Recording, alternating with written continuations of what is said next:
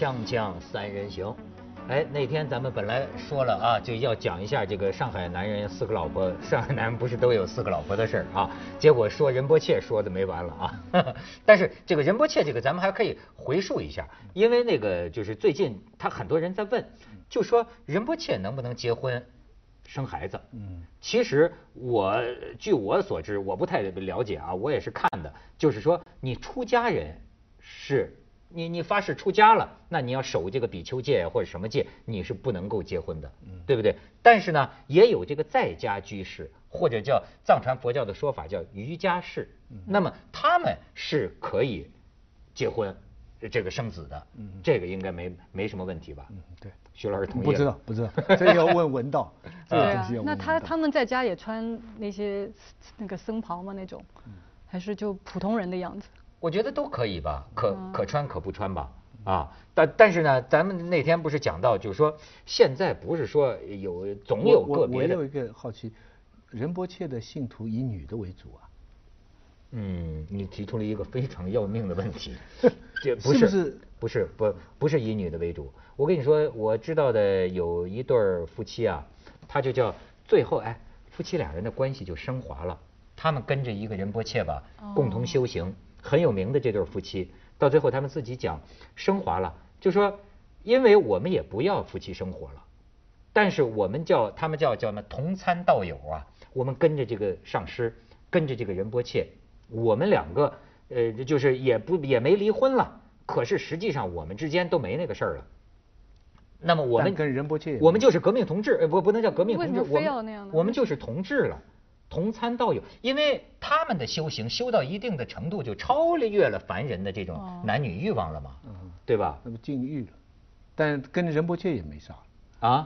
跟仁波切，你的意思都侍奉，都侍奉仁波切，就是。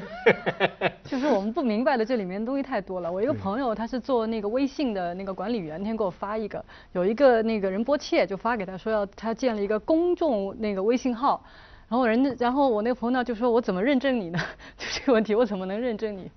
嗯，我觉得真是这个东西呢，呃，一个人一个人波切，比如说啊，好像是分人群的。你注意到没有？好多娱乐明星，他们都共同去去怎么说呢？侍奉呢，还是是信仰啊？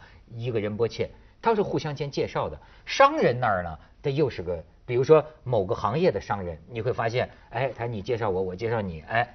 大家都靠信靠这个仁波切，就是他都是有分门别类的。那个境界高的，当然我这个我们都非常佩服了。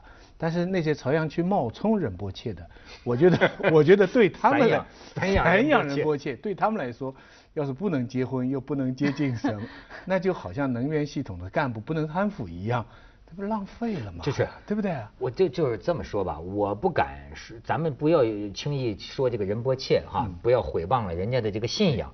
但是我确实是觉得，今天中国的大地上啊，这个神棍横行，或者说是准神棍横行，甚至于有些东西没有打着巫婆神汉的名义，他哪怕是个企业老总，他也在企业里搞类似于邪教一样的个人崇拜。对。我觉得这都是我们民智未开的任务还没完成的一个表现吧。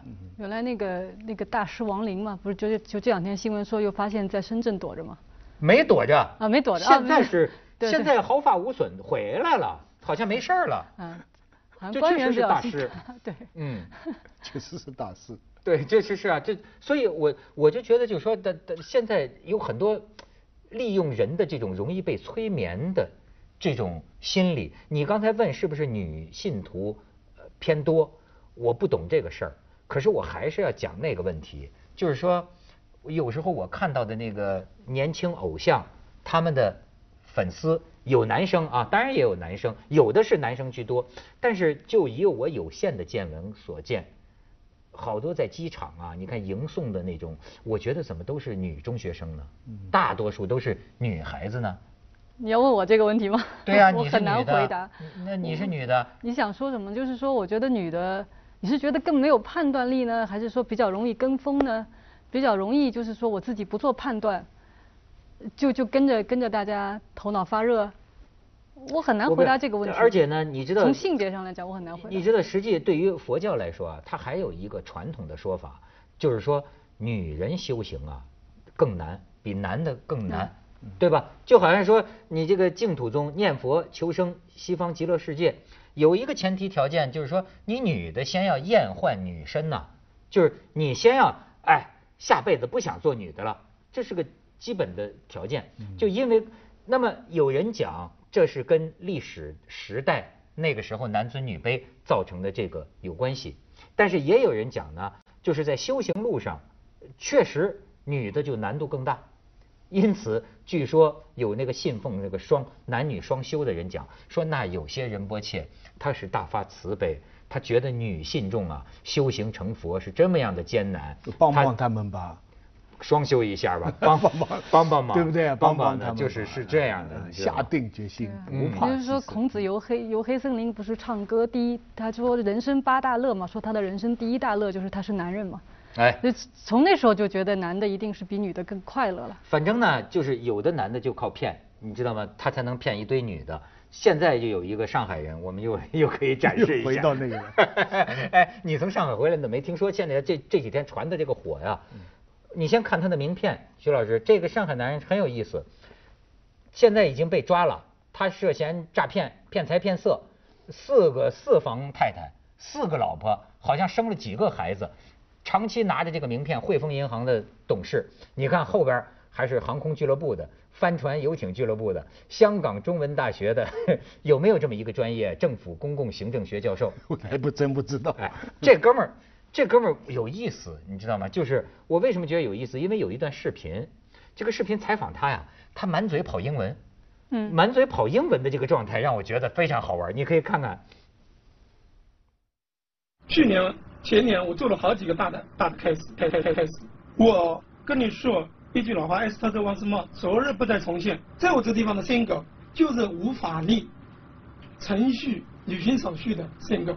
我呢是个 lonely 的人，是非常非常一个孤独的一个人，因为我是对情感、对 feeling 和 emotion 啊，有着无以崇高的一种追求。它是一个非常非常，嗯，看来我是非常非常有智慧的，很 culture 的，就是非常文化、非常传统文化的一个女孩子，像个史莱克一样的女人，史莱克一样傲度的女人。她的口音不像上海人呀，徐老师。对对，也不像，而且英文也不准，嗯，英文也不大准。是，嗯但是你看他现在主要是犯的算什么罪？他这种重婚不是穆斯林吗他跟其？中一个女的都诈骗了什么几十上百万了啊，都要钱。啊，就钱所以。是所以基本上主要的罪状是一个诈骗犯。最近那个十七个女友的那个啊正式被被刑拘了嘛？十七个女友，她也是涉及到诈骗嘛，骗财嘛所。以她不光是情感的问题啊，像她像她那个自己说的，她主要是钱的问题啊对。你说这又落到你说的，这个女的就容易上当，你看，又被人家，对，哎，我不知道，我觉得女的还是比较容易相信假如某一假如种假如说他梦幻结局。不是骗我真的没有，就我不敢说瞧不起女的啊，或者说是这个咱不要搞歧视。可是我说的都是有根有据的。有一个犯罪心理学家，常年在做监狱的研究，他亲口跟我讲的。他说我到那个女子监狱去看呢、他说你知道，就说这个女女子监狱，你听听这些女犯人犯罪的那个情节，他说相比之下，真的比男犯人那个那个那个智智智商啊，那个智力啊，太 low 了，你知道吗？他就他亲口跟我讲，他说这个女的就是，你有时候弄不清她怎么会这样犯罪。其中一个原因，比如就是情情情感，就是情感啊，就情感，男的让他干什么他就去干什么呀。对，我觉得女人就一碰到情感的事情，可能就什么都懵了，确实这样。她看这个人，看这个世界都不一样，会这样的，会这样。你们男的就没有是吗？不是，但有一样的都有蠢货，这这但但是你 你你你当然你也得意识到，就是说，呃，像义军这样的，哎，哦，他女人当中也有优秀的，他都不不都是那样的。没有，我觉得碰上事儿，这这这就是当局者迷，我觉得很难讲的，很难讲的。你说你说要讲善男信女嘛，是不是讲女人就容易相信呢？哎，是不是？我就不知道是不是这个词儿跟他有关系。善男男人像好人嘛。但是我是觉得啊，就说咱别光说这个，有些个骗骗财骗色的，哎，这个他骗了个女人一点钱，或者骗了个这个四房太太，咱就已经叹为观止了。但是我要把这个话题转到哪儿啊？那真的能上吉尼斯纪录的一个医院的院长，这你知道吧？双百方针，双百方针建在对出我看见双百一百套住房，一百对套住房，一百个停车位，还加三千五百万，这怎么摊的还有拿回扣要百分之十都是。啊？跟那个蒋慧峰是情况不一样，蒋慧峰是靠个人才智单打独斗，那个是公权力，那个双百的那个，呃，他那个那边房子倒也不大贵哈，总共就八千八千万，一百套房子，那平均下来就是八哦，也也也不便宜了哈，也八十万一百万的那个房子。问的问题是，他谈这么多，周围的人都应该知道啊。他好像是因为他们上面那个叫什么白白恩白恩培啊，就落马的那个原来的云南的那个省委书记吧就，说明现在打苍蝇是有效果的。就除了上面的，现在现在这就是这些，对吧？跟群众的这个医疗啊、教育等等相关的这这些行业也是在打。我比较注意的一个细节是什么？他是云南呃原来的云南第一人民医院的这个院长嘛。那么哎，他专门给这个白恩培，包括呃就说云南的这个最高的这个官儿啊，提供保健医疗服务。说有这个医生啊，呃，在医学界好像有这么个杂志，跟这个杂志讲的时候，他都觉得屈辱，就是说我们要上门到这些领导家里，主动上门给领导家人，甚至是领导的保姆看病。哎，有这个服务，是不是也是给他一保护啊？咱们先去一下广告，锵锵三人行，广告之后见。那个双百院长的，我的一个感受就是就是两两条了。第一个就是人一有关系，上面一有后台，做事情真是有恃无恐，就是违法做很多。我听过很多这样的事情，包括打官司啊，嗯包括呃有些这种跟人家争执的什么事情，就是因为他认识人，所以他就把很多的东西都改掉，搞得你不认识的人就吃亏，就是这样。这种这种叫那个上面这个人现在叫下来，要不下来的话，他他不知道还继续，他这个一一百套了。另外还有一个我关心的热点就是大家现在对医院的东西啊，嗯特别关心。我最近看到一个一个事情的报道，说有一个人叫杨某某，是不是宿州？我我我我怕搞错哈。他那一个犯罪方法是这样的，他呢就是到给一些病重的人呐、嗯给他们去买人身保险，买了保险以后呢，他又找一些呃家里的认识的人呢、去伪造车祸，然后呢到各家主要的保险公司啊去去赚钱。那么这事情现在已经在调查了，是很大的一个事情。呃，整个一个是专门有一个主谋的，就杨什么的。但是问题是我感兴趣的是，整个这个事情在网上报道的时候啊，他要吸引大家的眼球，他不用谎报什么人寿保险啊或者什么，他用什么呢？就是是用医生用尸体来参与犯罪，就是大概是这么一回事。嗯，就因为、哦。因为这个伪造撞车这个这个人是生癌死了，啊。然后医生给他改了个说他是抢救无效，好像是他撞车死。啊啊所以整医生在这个整个这个事情里边只是其中的，是他的工具，是一个环节。但是到新闻出来的时候呢，就医生用尸体来诈骗，哇，这一下子大家就点击进去了。可见我我觉得这些呃标题啊，网络的标题啊，他是看得很准，就是说民众现在对医患矛盾、对医院出事情这个特别敏感，是整个事情挺玄乎的。当然了，我看了他诈骗了五六案，才诈骗到一百多万，挺费周挺费周折的。你想想，他必须等那个人快死了，快死了，然后制制造一个车祸，然后去申报，就这样。呃，我最近其实我去上海也是跟医院的事情就有点就就也有点关系吧，因为嗯就是家里人的这个健康问题也去医院啊，这样那样。哦我就发现，确实这个这个医患矛盾，我们讲了那么多年啊，我现在去医院发现他们是改了一些，比如说在那个门上他都贴着不要送红包，什么请您配合这些啊，态度各方面，我应该说大部分是好的，我只能这么说。那你要跟那个布字后来被人涂掉了，啊，真的。开玩笑。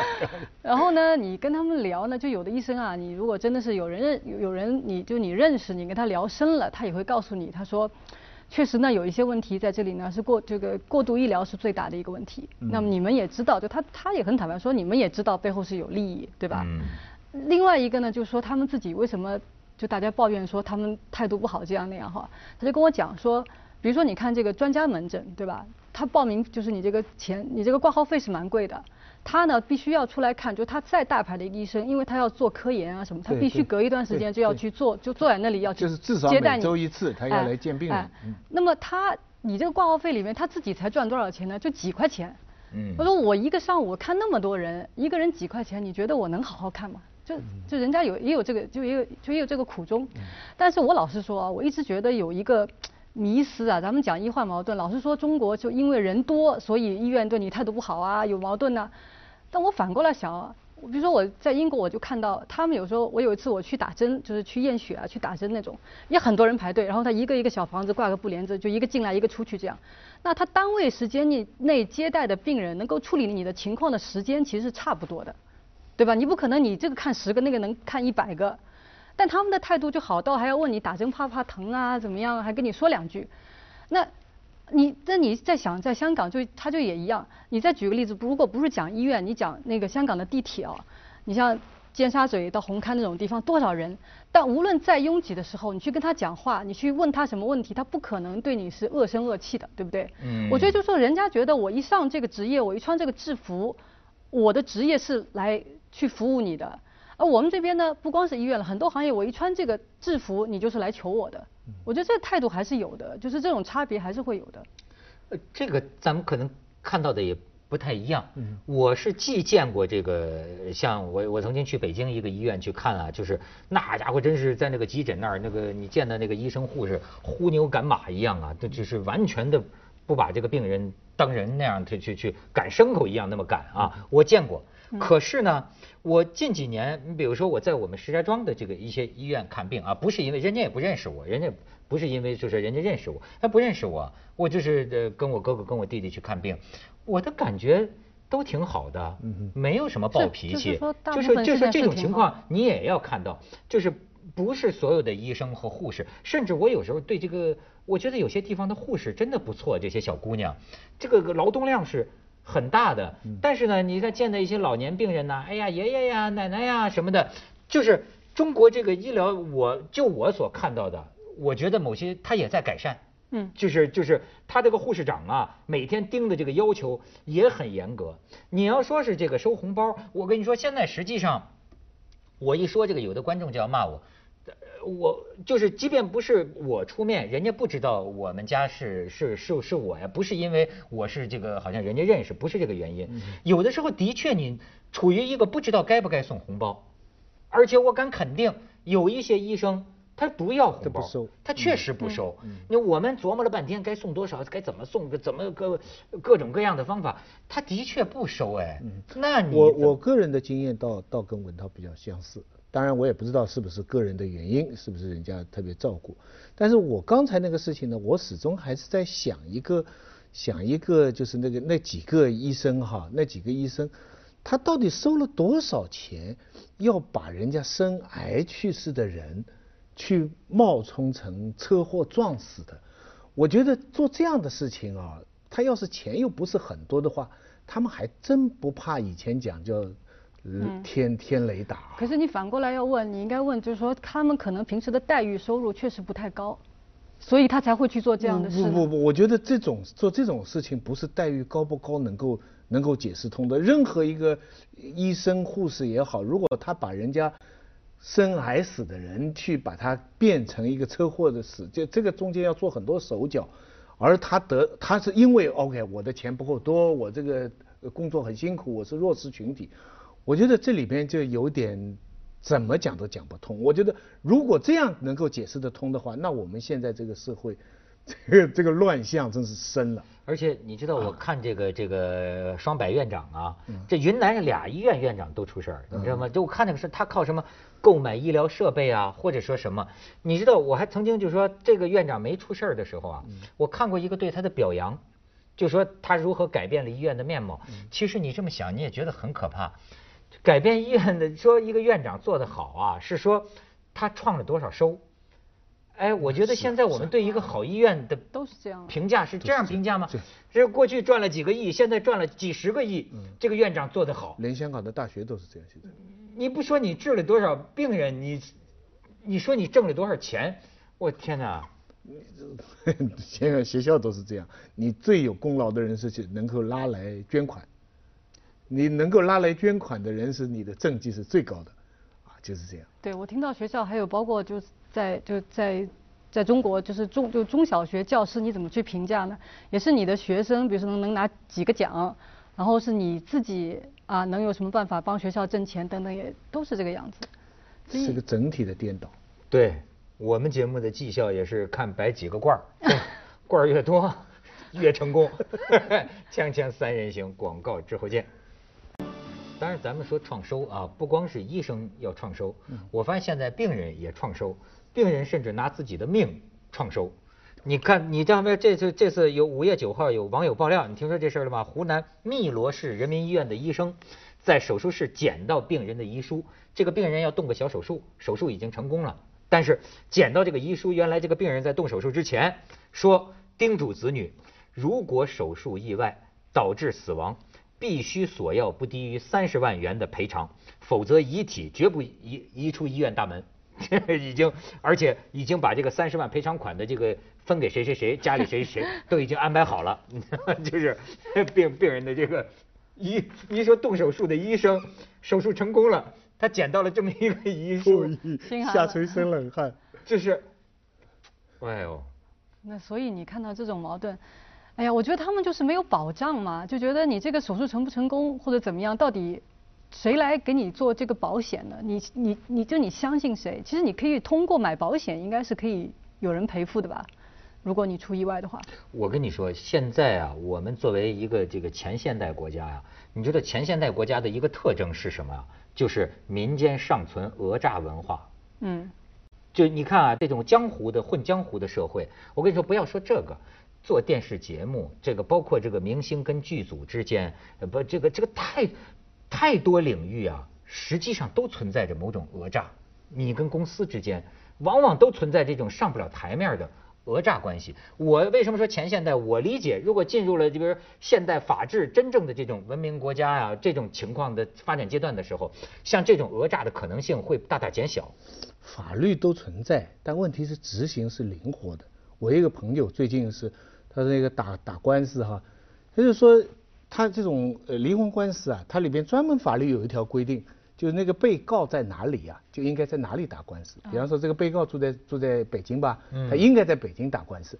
可是呢，呃，他另外一方他说我我在我在西安打官司，你知道吧？那照理说在西安打官司，为什么呢？因为他认识西安法院的人，而且西安法院也接受他。